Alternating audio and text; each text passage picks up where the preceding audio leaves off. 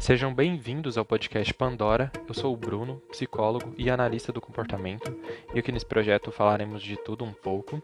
Os episódios vão sair aleatoriamente e alguns demoram mais para sair que os outros porque eles seguem uma estrutura um pouco mais elaborada.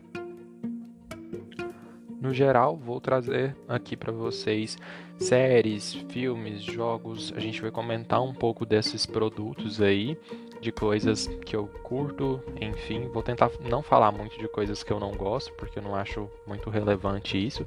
Mas a gente também pode separar alguns episódios para reclamar da vida, né? Principalmente nesse momento que a gente está. É, esse aqui vai ser o nosso sexto episódio e hoje a casa está arrumada de novo porque é dia de receber visita.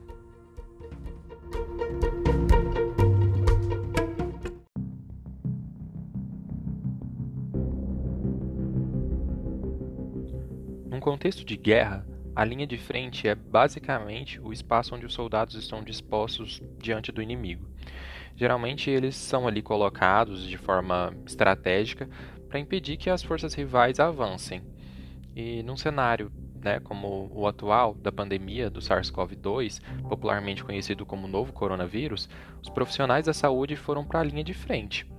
Em março, o governo ele até anunciou a antecipação de formaturas para que novos médicos fossem incorporados ao exército, entre aspas. E até se falava que a vontade para ajudar seria maior que a, que a pouca experiência no campo. E há no campo de batalha né, equipamentos de proteção e outros recursos de sobrevivência, mas eles não são suficientes.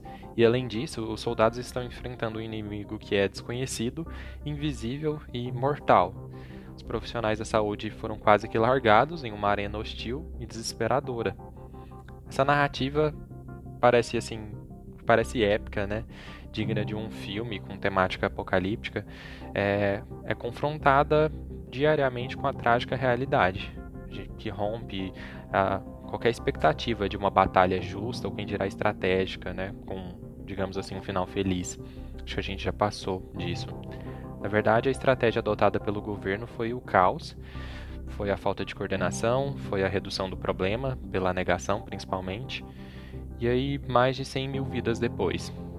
Mais de 100 mil vidas perdidas depois. Se você olhar para a capa desse episódio, é um estádio lotado com capacidade para 100 mil pessoas. Mais de 100 mil pessoas. E é isso aí basicamente que a gente já perdeu nessa guerra, nessa. Se é que dá para chamar de guerra. E ainda não há um horizonte para a saída da crise. Eu sei que é assim bastante desesperador e eu não estou ajudando nada aqui com essa introdução, né? Mas eu queria trazer, no meio disso tudo, alguém que está ali, né, encarando essa realidade. Depois de uma formação extensa, desgastante, complexa, cheia de, de sacrifícios, né? Da própria saúde, tanto física quanto psicológica, das relações sociais com a família, com os amigos, enfim. Vamos ver como é que é ser médica durante uma das maiores pandemias da história.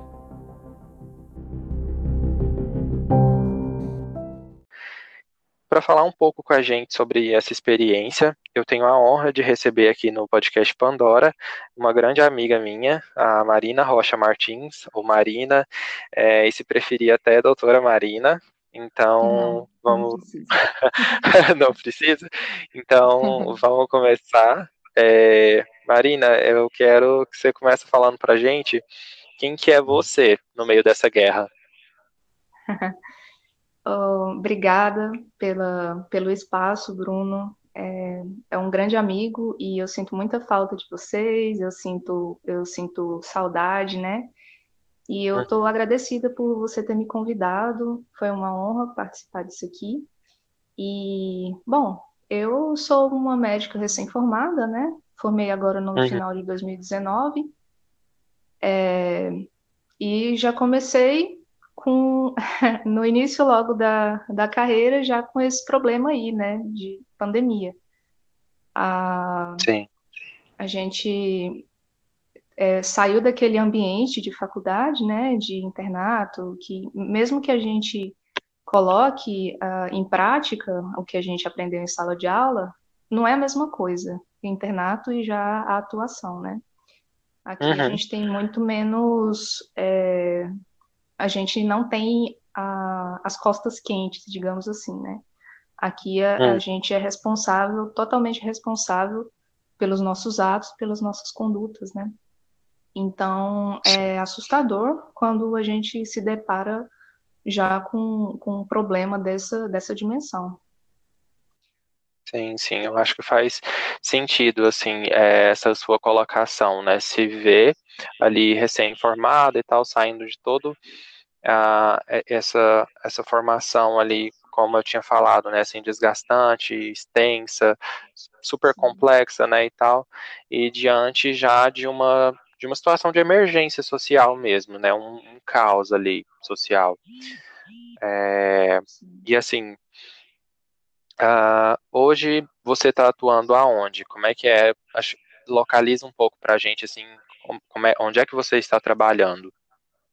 Então, eu me formei no Tocantins, né? Eu esqueci de, de mencionar isso. Eu sou do Tocantins, é, de Porto Nacional. Eu me formei lá, é, na faculdade particular que tem, e eu fui morar em Goiânia. Quando aconteceu a, o início da pandemia, eu já estava morando em Goiânia há cerca de três meses. Aí, é, o que aconteceu foi que eu, eu não estava conseguindo encontrar emprego em Goiânia, né? Então, eu é, me formei no interior do Tocantins, né? É, morei por três meses depois da formatura, eu morei em Goiânia e consegui, é, depois que iniciou a pandemia, eu ainda não estava atuando, né? Eu, eu iniciei um, um, uma residência médica, mas eu, é, eu não continuei.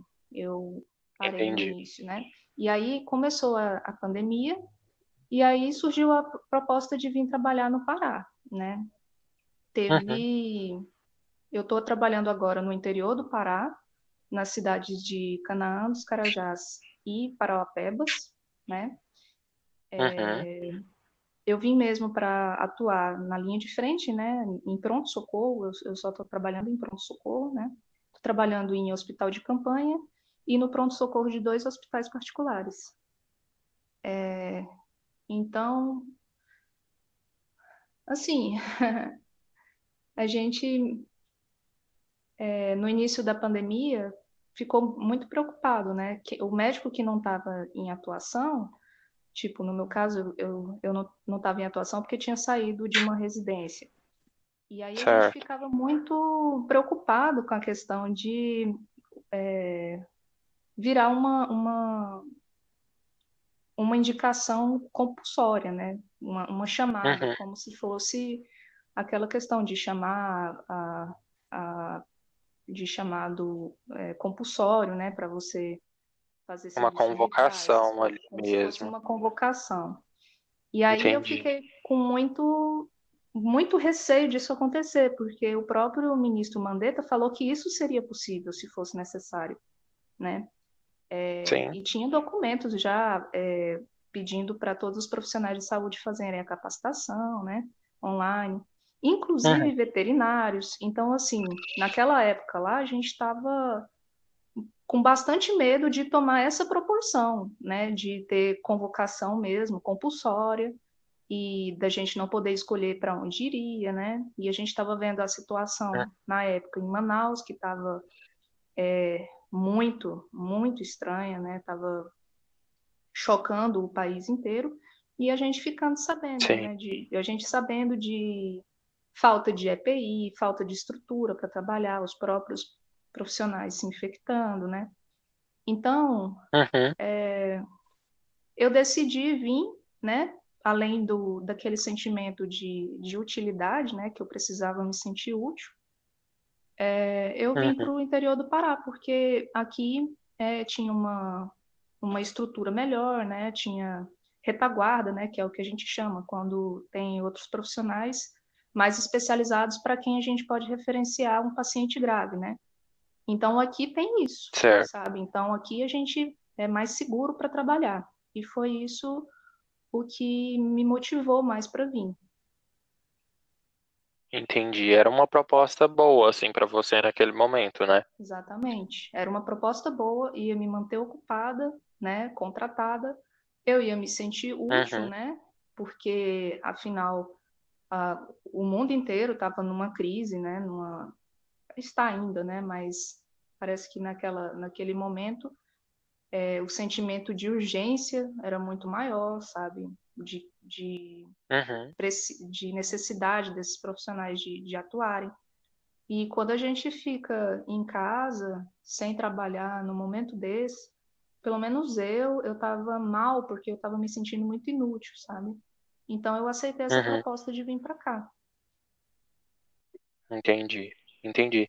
Não, eu acho assim que é de muita coragem também para dar esse passo, né? De, uh, de sentir essa motivação e essa inspiração para poder enfrentar tudo aquilo que a gente estava vendo ser noticiado e vendo assim a, a complexidade da doença e de todo o cenário ali, e ainda assim você se prontificar para ir ir atrás assim de, de ter essa experiência mesmo na carreira, né? Ainda sendo super desafiador, eu acho isso assim muito muito corajoso, né? De muita coragem da sua parte. Como é que é trabalhar aí em Canaã dos, dos Carajás, né? Em específico nesse contexto de pandemia. Como é que é o, o, a sua rotina hoje? Então, é, essa rotina ela é bem pesada. Por quê? Porque a gente assume muito plantão, né? É, na verdade, são poucos médicos que estão vindo para cá, tá? É. E a, as, os médicos que tem aqui acabam por assumir uma carga horária extensa, né? Então, certo. é puxado pelo menos quem está trabalhando em regime de plantão, assim, sabe, está bem, bem, bem puxado. É, hoje, por exemplo, era o meu único dia de folga da semana, sabe? Então, uhum. é, acaba sendo bem pesado. E no meu caso, além de Canaã, eu também fico transitando entre Parauapebas e Canaã, né? Uhum. Ah, assim, as pessoas aqui é, não estão fazendo o distanciamento, né, que é o que é preconizado para di diminuir, né, a, a velocidade de, de, disseminação da doença, achatar a curva, né? Sim, e sim. Aqui não está, aqui não, desde quando eu cheguei, não estou vendo nenhum, nenhuma medida de distanciamento. As pessoas estão na rua normalmente, tá? O comércio está agindo normal. Uh, o, o que tem de diferente é que as pessoas usam máscara, algumas, né? Tem algumas também uhum. que não usam máscara. Então, assim, aqui você pode ver que não tem medida nenhuma sendo tomada em relação ao, ao às pessoas, né, a população em geral, para que sejam conscientizadas do distanciamento, de ficar em casa, tá? É bem complicado, porque a gente veio para trabalhar aqui, né? Sim, uhum. e, e, as, e as principais medidas não estão sendo tomadas né? Sim, é, as então medidas básicas para conter a disseminação, né? Assim, o mínimo. Exatamente. Então, a gente está trabalhando no pronto-socorro, é, muito atendimento por dia, tá? Muito mesmo. É, tem, tem colega que atende num turno de 12 horas, atende mais de 60 pacientes. Nossa. Num turno de 12 horas, é muito, né? Você não, não para mesmo. É muita gente, muita fila de espera. Isso em, em hospital particular. Em hospital é. mesmo de campanha, é 150. Já me falaram desse número, sabe? Nossa, em turno de 12 horas. Então, é... o que esperar, na verdade, né? Porque se a, as principais medidas não estão sendo tomadas, é isso. É isso que acontece. O número de, de infectados é alto, né? E proporcionalmente, né, o número de mortes também vai se, vai se elevar. Sim, era, era assim. Basicamente, a gente falava muito é, de que se essas medidas não fossem adotadas, se a gente não tivesse esse cuidado, a gente iria levar a um colapso ali do sistema de saúde, que era o que? Essa, justamente essa lotação, essa dificuldade no atendimento, porque não tem capacidade para atender todo mundo. E aí, por mais que a gente, assim, acho que muitas pessoas, né, tentaram fazer essa conscientização, é, acabou que a gente foi justamente para o caminho oposto, fazendo justamente aquilo que não era para fazer, né? Acho que em muitos locais essa é a realidade, um desrespeito às, às medidas básicas. Sim, e o que eu notei, Bruno, é, na minha atuação aqui, é que as pessoas elas abandonam essas medidas que são real, realmente as, as que, é, que são que tem respaldo científico que funcionam, né? Uhum. E elas querem adotar outras medidas fantasiosas de que acham que vai ser eficaz contra o vírus, né? Que vai ser uma profilaxia, uhum. Que não tem nada a ver, sabe? Então aqui a crença na cloroquina é muito grande, enquanto ninguém está fazendo distanciamento social. Então é muito uhum. complicado mesmo, sabe? É, você sim, tem sim. pacientes que ficam chateados se você não prescreve cloroquina, né? É, eu não vi isso aqui, mas no Rio Grande do Sul a, teve uma, uma um plano de saúde aí que inclusive demitiu alguns profissionais que não estavam prescrevendo cloroquina, entendeu? Nossa. Sim, é uma pressão para você prescrever um medicamento que está repisado, que não não tem atuação, não tem uma, uma boa terapêutica no caso da Covid. Uhum. Então, é, eu não sei se é um delírio coletivo, daqui a pouco, quando tudo isso passar, o povo vai olhar para trás e ver o que, que foi isso, sabe? Mas é remédio de piolho também, a ivermectina, né? Sim. É, outras coisas que não tem nada a ver. E aí eu vejo que muitos pacientes chegam no consultório super chateado e achando que a culpa é nossa, entendeu? Que uhum. ah, passou o remédio e, e, o vírus não passou e ele ainda está tossindo. E aí eu fico assim, me sentindo frustrada, porque ah, não adianta, a gente fica assim, de mãos atadas. O vírus ele não tem cura. O que a gente pode fazer é tratar os sintomas, né? Usar anticoagulante Sim. nos casos que, que, que, precisam, né? Usar corticoide nos casos que precisam. Usar antibiótico quando a gente suspeita também de, de infecção por bactéria, mas o vírus em si não tem cura. O paciente com, com a imunidade dele é que vai combater o vírus. Então uhum. o paciente ele não, é, muitas vezes não entende isso e é muita, a, a, o volume de pacientes é muito grande e a gente fica assim, se sentindo de mãos atadas, impotente uhum. é, diante desse problema.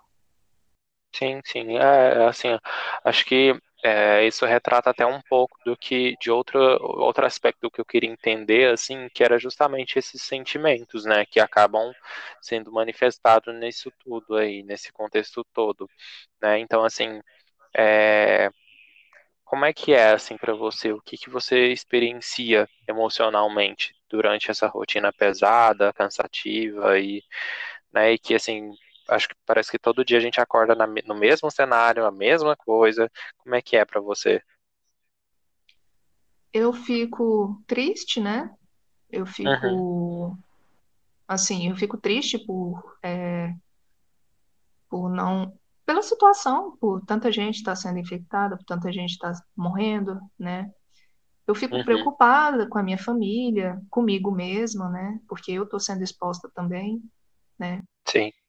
Eu fico com raiva porque é, eu estou vendo tanta, tantas pessoas indo na contramão, o, o próprio governo com descaso em relação ao, à pandemia. Eu fico com raiva mesmo, e eu também fico irritada, porque ninguém está se responsabilizando por isso. As próprias pessoas não se responsabilizam por elas estarem na rua, sabe? O governo uhum. não, se, não se responsabiliza por fiscalizar é, o distanciamento, sabe? Eles acham que riscar umas linhas no chão tá suficiente, não tá.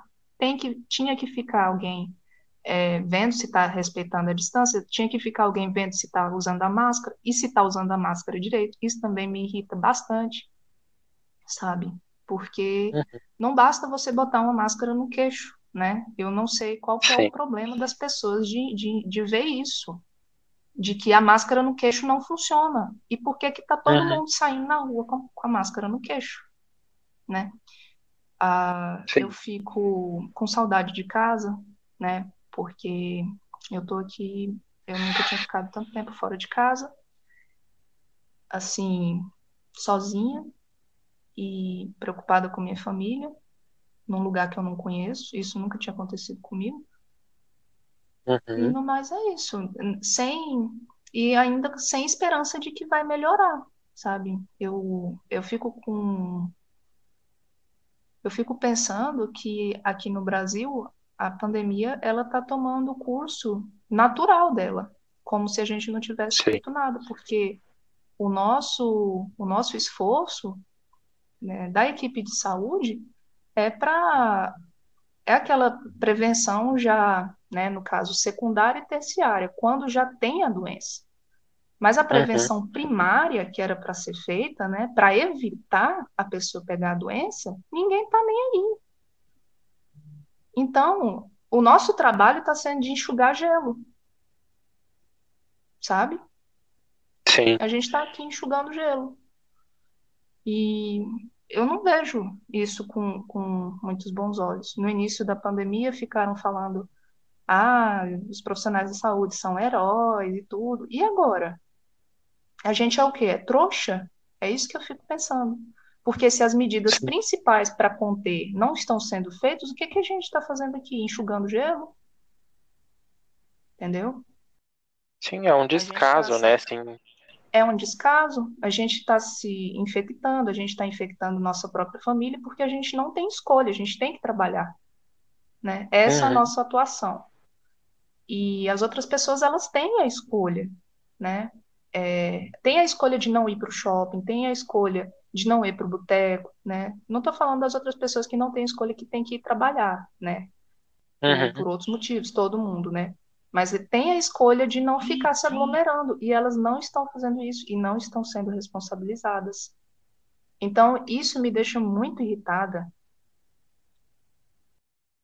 Sim, eu acho que com razão, assim, eu acho que é, esse sentimento é muito válido. Eu acho que a gente entender, assim, que todo o sacrifício, né, como você descreveu, de se isolar num local, se dispor a encarar essa rotina, é, estar ali se arriscando, ao mesmo tempo que você se distanciou de, das coisas importantes para você, que são a sua família, a- as pessoas com quem você se relaciona, né, e assim, todo esse contato mesmo, porque estar aí num, num local novo, é, rodeado de de pessoas é, que você às vezes trabalha, mas não mantém uma relação além do trabalho, e no trabalho é puro estresse. Então, assim, todo esse mix, né, de, de, de, de emoções conflituantes ali, esse desespero mesmo, né, que eu acho que fica instalado nesse cenário todo, nessa Sim, condição toda em que a gente está e que para vocês aí na linha de frente, né, é, é tudo ainda mais desesperador mesmo, porque é o, é o sacrifício constante em prol de uma causa quase que perdida, porque pessoas simplesmente, né, não se importam mais, não, não levam em consideração todo o sacrifício que vocês fizeram, tinham manifestações bonitinhas ali no começo, em alguns momentos e tal, e aos poucos a gente vai vendo assim que o pessoal vai esquecendo, vai deixando de lado, vai simplesmente seguindo a vida como se a gente tivesse possibilidades de voltar para aquilo que, que, que a gente tinha antes, né? Quando a gente sabe muito bem que a gente está numa realidade completamente nova. sim, sim. E assim, o que virou, o que antes era desespero, né, virou descaso mesmo. No início as Uhum, pessoas ficaram desesperadas com o Covid, né? Assim, tinha aquela vertente, né, que não que que estava em negação, mas a maioria das pessoas ficou assustada com, com a doença.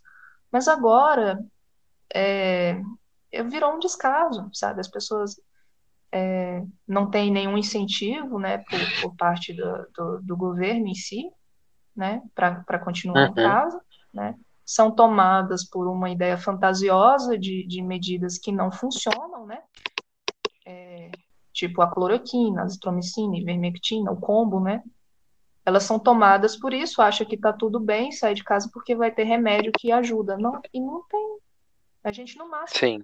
melhora os sintomas, entendeu? Uhum, E, e aí elas saem de casa, e aí elas pensam só nelas mesmas, individualistas, né? Querem fazer as coisas, acham que já sofreram muito porque ficaram em casa, né? E aí querem voltar à vida normal e esquece de que o problema não, não acabou, né? Na verdade, está pior agora. uhum, E, e o descaso do governo é alarmante, sabe? Agora que a gente Sim. ainda não diminuiu o número de mortes, né? A gente ainda, ainda tá, talvez ainda venha aí uma segunda onda, né? Aham. Aqui em Canaã dos Carajás mesmo está voltando a ter muito atendimento, né? Está voltando a subir o número de casos, tá? É, e assim, e a gente fica assim a boatos de que vão inclusive fechar algumas unidades aqui, Nossa, no meio da- né? do crescimento. Sim, né? Aí decidem abrir o comércio em, em, em momento totalmente inapropriado, né? Então, a gente é colocado na linha de frente, mas parecendo que a gente está virando bucha de canhão, sabe? Uhum. Sim, Então, sem, a, a, sem as medidas que realmente seriam efetivas, não, não tem sentido. Não tem sentido tanto trabalho, tanto esforço. É essa a impressão de, de que eu tenho, né? E imagino que sim, ó. muitos outros colegas que também estão cansados, sabe? Estão cansados dessa atuação, estão também tristes com, com o rumo das coisas. É, Eu acho que isso é um pensamento que não é só meu. Uhum. Não, acho que é, com certeza, assim, por isso que eu acho importante, é, ainda que esse seja um espaço é, pequeno, e é mais é um espaço de casa, assim mesmo, para a gente poder receber e falar é, com quem a gente gosta, com, com- quero trazer aqui pessoas assim que eu conheço, que eu sei que fazem um trabalho legal, então você mesmo aí nessa sua posição, eu acho que assim, é uma posição que consegue colocar a gente na, na- nessa realidade, né, e, e trazer um pouco é, toda essa experiência, assim, que eu acho que é muito significativa desse lado daí, né, de como que é encarar isso aí. Então, eu fico imaginando até assim, se experienciando tudo isso, você acha que de alguma forma isso acaba afetando o, o, o seu desempenho, é, a sua, o seu trabalho ali, ele, ele, ele é comprometido de alguma forma? Olha, ele, eu, eu tento muito que o meu trabalho não seja afetado por esses sentimentos que eu tenho, sabe? Uhum. Sim. Mas eu não deixo, não deixo de ficar irritada. Às vezes eu, eu admito que é, é mais difícil você manter uma relação médico-paciente, né, adequada, assim, é, é boa, sabe? Com um Sim. paciente que se expõe, né? O paciente Uhum. que aparece no pronto-socorro com um problema que não é uma urgência, né? E ele está ali sendo exposto a, a, ao vírus, né? E num momento que. E num local que não é apropriado, né? Porque pronto-socorro não é lugar para você fazer consulta eletiva, né? Sim. Então, às vezes vem um pouquinho de irritação, né? Ah, o cansaço também, principalmente nos plantões noturnos, né? O cansaço, ele pode, sei lá, levar você a, a não pensar direito, né? Ficar um pouquinho mais lento para tomar decisão. Então, é por isso que eu também eu não, não, não gosto de pegar plantões acima de 24 horas, né? Uhum. Eu, porque eu, eu vi que preju, prejudica o meu juízo. Então, eu não pego plantões muito extensos. Sim, eu acho que sim. Pode falar. É, não, era isso. Ah, em relação à pandemia mesmo, como eu estou trabalhando em, em hospitais particulares, ah, o envolvimento do governo em si assim, o, o descaso do governo a gente não vê tanto porque, como eu estou trabalhando em hospital particular, a Vale, né, ela é, tem muita doação, né, ela investiu em testes, em, em EPIs e tudo, né, ah, mas no, no hospital de campanha, que é do governo, a gente vê, ah, tem limitação do número de testes, então a gente só testa pacientes acima de oito dias de sintoma, e uma coisa que a gente sabe, né, na teoria, né, a gente realmente sabe que isso acontece. Paciente de Covid, com oito dias de sintoma, ele já disseminou para todo mundo, não é? Uhum. Então, gente assintomático, antes dele desenvolver sintoma, ele já, ele já já disseminou o vírus, né? Já transmitiu para outras pessoas. Então, a gente fica vendo que essa testagem, ela é inadequada, né?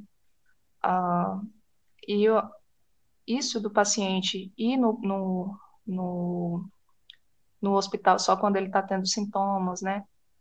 Ah, não tem uma busca ativa por pessoas que foram contaminadas. Hoje não tem mais como a gente ir atrás das pessoas que foram. Todo mundo já, já entrou em contato com alguém que poderia ter o vírus sem, sem apresentar sintomas.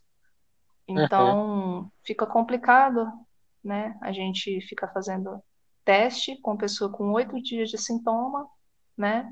Sendo que antes dela apresentar sintomas, ela já transmitia o vírus, e aí a gente, quando pega esse, é, essa pessoa no, no pronto-socorro, a gente pede para fazer isolamento, mas ela não quer porque ela tem que trabalhar, então tem toda essa, essa esses problemas por trás. É, uhum. Outra coisa, em hospital público, a gente também lida com um tipo de paciente que às vezes não trabalha de carteira assinada. Então é muito complicado você falar para ele fazer isolamento adequado. Isolamento de 14 dias, 10 dias. Ele não aceita. Então, realmente a gente só pode remediar os, os sintomas desse jeito, porque se não tem é, condição do paciente ficar em casa, ele não vai ficar. Se ele não tem um incentivo, não é, não é o médico falar para ele ficar em casa que ele vai ficar. Então, uhum. a, a, nossa atuação fica muito limitada. Sim, sim. Eu, eu, acho que eu compreendo assim isso que você quer dizer. É, acho que deu para entender muito bem assim toda essa dinâmica que você tá, que todos os profissionais estão assim, acaba que sujeitos, né, a, a toda todo esse drama mesmo que a gente está sabendo aí que está acontecendo, né? Algumas pessoas, assim, acho que mais conscientes, conseguem enxergar esse drama todo que está ali ainda muito presente, mas que algumas pessoas tentam olhar para o outro lado e seguir com a vida, né? Como se tudo tivesse normal. É...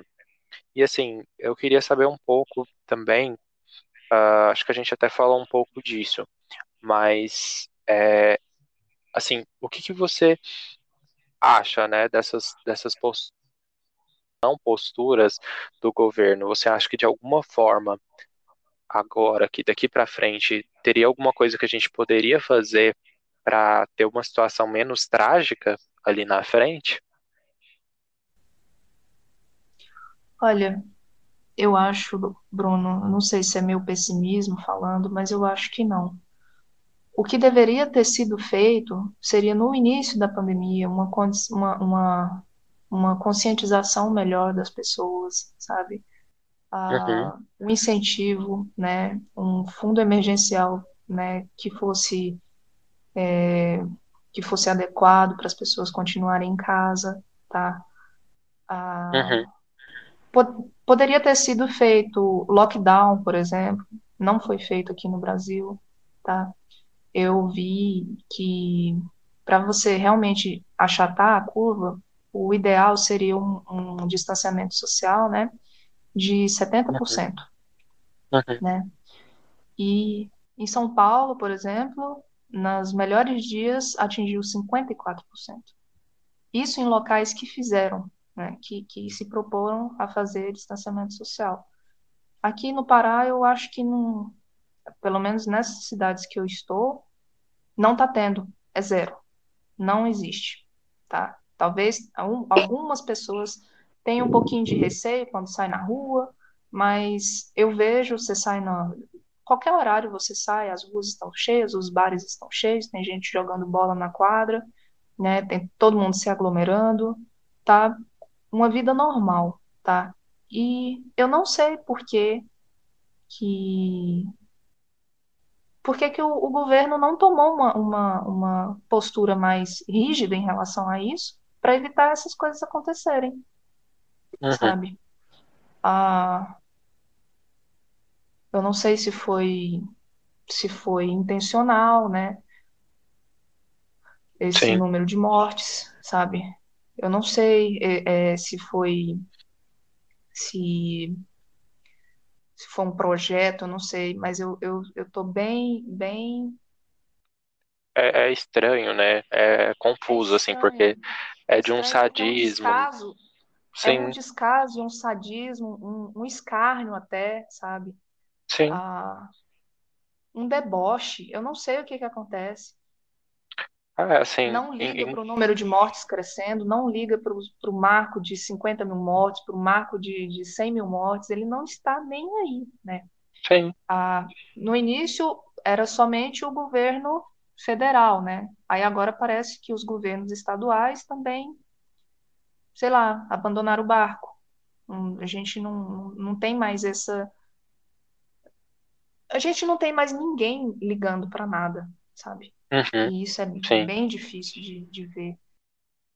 É, eu acho que é, é, assim, é realmente triste, né? O cenário geral é, é de uma tristeza, é de perceber isso tudo e esse buraco que a gente está e ficar de mãos assim, atadas. e ver a figura do presidente falando tanta besteira, fazendo tanta vergonha na gente, tipo, aparecendo com, com uma caixinha de cloroquina e mostrando para a multidão, mostrando a caixinha de cloroquina para Ema, sabe? É umas coisas Sim. assim que a gente fica. Eu, eu me sinto insultada quando isso acontece, sabe? Uhum, E eu, tanto como brasileira quanto como profissional da saúde, eu vejo isso como uma, um, um deboche.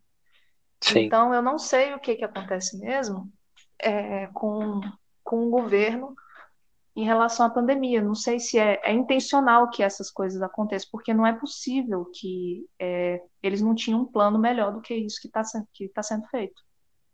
Sim. Não é possível que era tão difícil ter um plano melhor do que esse, sabe? Uhum. Não, eu entendo, assim. É, a gente está aí há 90 dias sem um ministro da saúde. Tá? O Uhum, nosso primeiro-ministro lá, o, o, o Mandetta, no início da pandemia, estava fazendo um trabalho ok. Depois foi o ministro Taik, né? Parece que teve uhum, ah, desavenças com o Bolsonaro, e aí ele saiu, não falou por quê, e agora a gente está simplesmente sem ministro no meio de uma pandemia, no meio da maior crise de saúde do, do século até agora. E sim. ninguém tá nem aí, e isso é desesperador, sabe? Uhum. É, eu acho que, assim, a, a gente olha para isso tudo. é, e a gente não sabe nem mais assim o que fazer, quais atitudes tomar, como agir, né? Como, como tentar fazer alguma coisa para a gente sair dessa realidade, porque aceitar isso tudo é muito difícil, né? Aceitar assim esse caos que a gente é, se encontra, esse parece que a gente ficou gritando ali uh, pro nada, né? Falando de tudo que estava acontecendo, tentando chamar atenção para algumas coisas, e acabou que as coisas foram piorando, escalando de uma forma que, assim, é, é absurda. E eu até vi uma, uma- um pronunciamento recente dele, do presidente, né? é, justamente já tentando jogar a, a bola ali, né, tirar o peso das costas, falando que, que, tipo assim, que como se tivesse um medicamento e ele era a prova de que esse medicamento funcionava, mas, né, os governos estaduais, enfim, algumas entidades ali, médicas e outras, outras pessoas, uh, resolveram não seguir esse caminho, que era o caminho que ele estava falando, né? Então, assim, é tão ridículo, porque a gente vê que ele criou essa narrativa e ele está insistindo nisso ainda, né? Ainda faz um pronunciamento se colocando dessa forma, como o, o garoto propaganda dessa cura milagrosa que a gente não quis adotar e a gente simplesmente quis deixar que essas pessoas todas fossem sacrificadas, né? Assim, é um absurdo. Patético, né? É patético, mas é uma ideia que é, é disseminada. Então, Uhum, a, eu não sei que onda é essa também de anti-ciência que as pessoas estão, mas elas acreditam. Elas acreditam no presidente. Elas acreditam que realmente teria essa cura. Então, vendo isso e desprezando todas as recomendações da, de profissionais de saúde e de cientistas, aí a gente vê que realmente o curso da, da pandemia ele vai ser o curso normal, como se não tivesse intervenção nenhuma. Porque uhum. as pessoas não querem a intervenção que, que seria eficaz. Elas estão fechando os olhos para a intervenção que seria eficaz e estão perseguindo uma cura que não existe. E o que que isso, e o que que isso acarreta? Mais vão sendo, vai sendo disseminada, mais vai aumentando as mortes. E Sim. vai o tanto de pessoas que era para morrer, vai morrer. E não tem o que, que a gente po possa fazer a respeito disso, porque as medidas que seriam eficazes não estão sendo tomadas. Uhum. Sim, e acaba que a gente fica no meio é, disso tudo, assim, com números que não, assim, não fazem nem sentido a gente olhar, porque são números que não representam a realidade mesmo, o que está acontecendo de fato, né? Assim, é um sistema muito precarizado, até mesmo para registrar, fazer esses registros, registro de, de vidas perdidas, de, de, famílias ali que foram quebradas pela, por toda essa pandemia. E aí a gente fica assim, uh, ali meio que cegos no meio disso tudo, desse campo de guerra, em que alguns, como você, tentam fazer alguma coisa, mas é, é quase como que tampar o sol com a peneira, né? Não dá assim, né? Não, o que, que você o que, que você pode fazer diante disso tudo, diante de uns descasos generalizados, sabe? É, é impressionante, assim. E eu, assim, uma, um, acho que uma última questão que eu queria até levantar aqui era assim, olhando para para essa toda essa sua jornada, né? A gente esteve ali com você desde o momento que você falou, olha, vou, vou, vou encarar isso aqui e tal, vou lá para ver, vou me tô me colocando aqui, né? Então assim, eu queria saber o que que significou toda essa experiência, né? O que que ela significou para você? Olha, para mim significou é, pessoalmente, né? É, primeiro no, no meu sentido pessoal, foi um uhum. crescimento uhum. né, de que eu, eu consegui vir é, e passar esse tempo sozinha, né? Eu consegui é, ficar esse tempo aqui no Pará, trabalhar. É, eu não sei, eu, eu nesse sentido eu me senti vitoriosa, sabe? Uhum. Uhum. Mesmo com tantas adversidades, né, com, com tanta coisa, eu consegui é, manter a cabeça no lugar, fazer o meu trabalho direito, né? Conseguir eu mesma fazer o meu distanciamento social, mesmo que as outras pessoas não estejam fazendo, né? E profissionalmente, Sim. eu aquela sensação de que eu botei a mão na massa, eu fiz a minha parte, né? É, eu lutei essa luta, eu eu estive, eu, eu ajudei algumas pessoas, né? Mas uhum.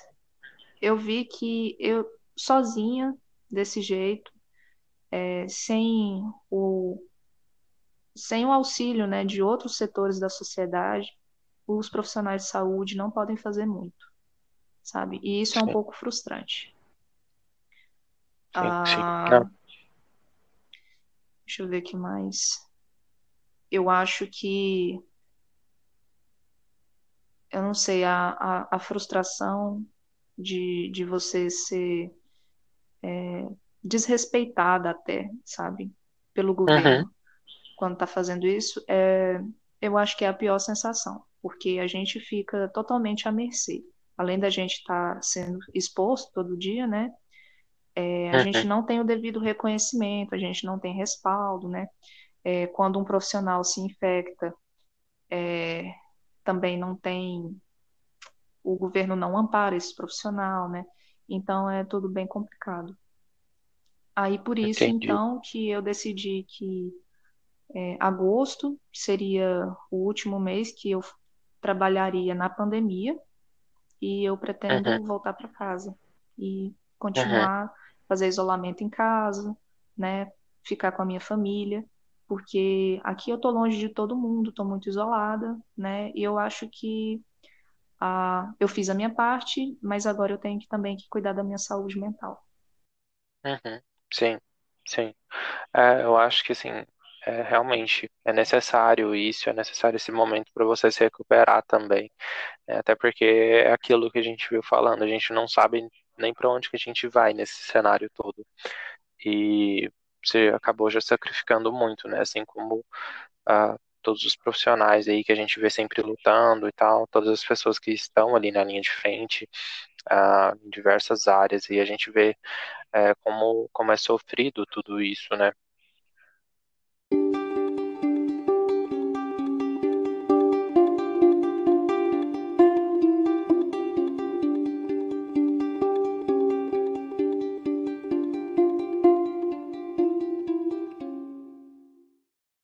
Bom, então assim, tem alguma outra coisa que você queira trazer, que você queira falar? Não, tô tranquila. Tá bom. Então, assim, eu quero agradecer mesmo a sua participação aqui no Pandora. É, eu quero dizer que eu admiro muito, assim, a sua coragem é, de se expor, de enfrentar esse contexto tão aversivo é, para poder salvar vidas, né, e tentar promover a saúde, é muito gratificante, assim, saber que há profissionais como você aí no mundo. É, eu fico feliz por ser seu amigo e por você ter aceitado esse convite também para poder falar aqui nesse projeto novo, né? É, fiquei muito contente. Obrigada, Bruno. Ah, eu fiquei muito contente também, muito feliz de estar aqui com vocês, é, de participar aqui do Pandora.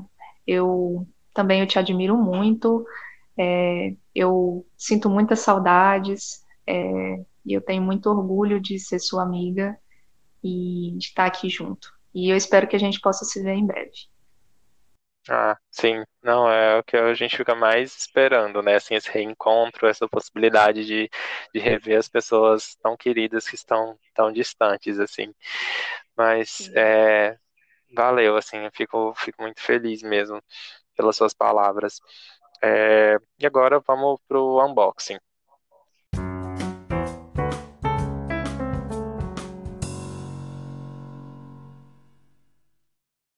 É, então tem esse livro, né, é, Como Conversar com o Fascista, da Marcia Tiburi, né, certo. que é um livro, é, assim, sobre... É, ela é uma filósofa, né, que eu gosto uhum. muito, e eu acho que nesses tempos, né, nesse cenário político atual, ele é, um, é uma leitura interessante, tá? Porque a gente está vivendo num, num, num, nos, nos, tempos, né, de que o fascismo ele está voltando com toda força. Então, Sim. isso influencia, isso tem uma influência direta na, em, em, todos os nossos aspectos da vida, né? Tanto na política, como no nosso dia a dia social, né? E também na nossa atuação no trabalho, tá? Uhum. A gente vê muito isso. Então, é, tem esse livro, e também tem o livro A Morte é um Dia que Vale a Pena Viver. Né? Ah, sim. E para medicina eu acho ele muito legal também. Uhum. Sim, que é da autora legal. Ana Cláudia Quitana. Sim, sim. Muito joia. É, eu conheço essas indicações, mas eu ainda não, não aproveitei essas leituras. É, tanto o livro da, da Tiburi, né? É, ainda não li, ainda não tive essa oportunidade. E o da Quintana também, é, eu acompanho assim, o trabalho dela, acho incrível o trabalho que ela faz, mas ainda não uh, me embarquei né, nessa leitura aí. Eu acho que, assim, eu até estava me lembrando aqui de uma série que eu comecei a ver e que eu acho que ela talvez mostre um pouco da realidade da medicina e dessa, de como é que ela é exercida aqui no Brasil. Mas, assim, como eu ainda não vi muito, eu vou falar dela para citar, mas quando eu ver mais, eu falo com mais propriedade, que é aquela sob pressão. Eu acho que ela mostra muito da realidade aqui do Brasil e tal, da medicina e do, dos, dos hospitais mesmo, né? É, então, é isso. É, tem alguma outra coisa que você queira trazer também, Marina? Não, acho que é só isso mesmo. ah, quem quiser depois me seguir no Instagram é Nina R. Martins. Tô Certinho. Sim, lembrei também que, inclusive, tem uma live sua bem legal que explica assim aspectos bem é, nesse cenário mesmo de pandemia ali sobre a Covid, sobre o coronavírus e tal, e os tratamentos, enfim, é, com o canal Papo de Micro, né? Papo de Micro, sim. Tem uma live que eu participei junto com a página Papo de Micro, que está no Uhum. Instagram, que eu falo sobre atuação é, na pandemia, né? E sobre um outro Sim. problema que é a resistência aos antimicrobianos, né? Uhum. Como, é, como a cloroquina, algum, alguns antimicrobianos estão sendo usados como medicamentos milagrosos para Covid, que não Sim. corresponde à realidade e que ainda pode trazer a resistência aos antimicrobianos, né? Eles não vão funcionar mais como deveriam daqui a uns tempos. Então, que é Uhum. um problema de saúde bem sério também. Sim. É, eu vou colocar assim todos esses links de indicações e referências ali na descrição do episódio. É, é isso, Marina. Eu queria novamente só agradecer mesmo essa oportunidade de falar aqui com você. Fiquei muito contente com, com a sua participação. Achei que é, deu para esclarecer muitas coisas e eu espero que essa seja só a primeira das participações aqui. Obrigada. Pode me chamar sempre então tá bom.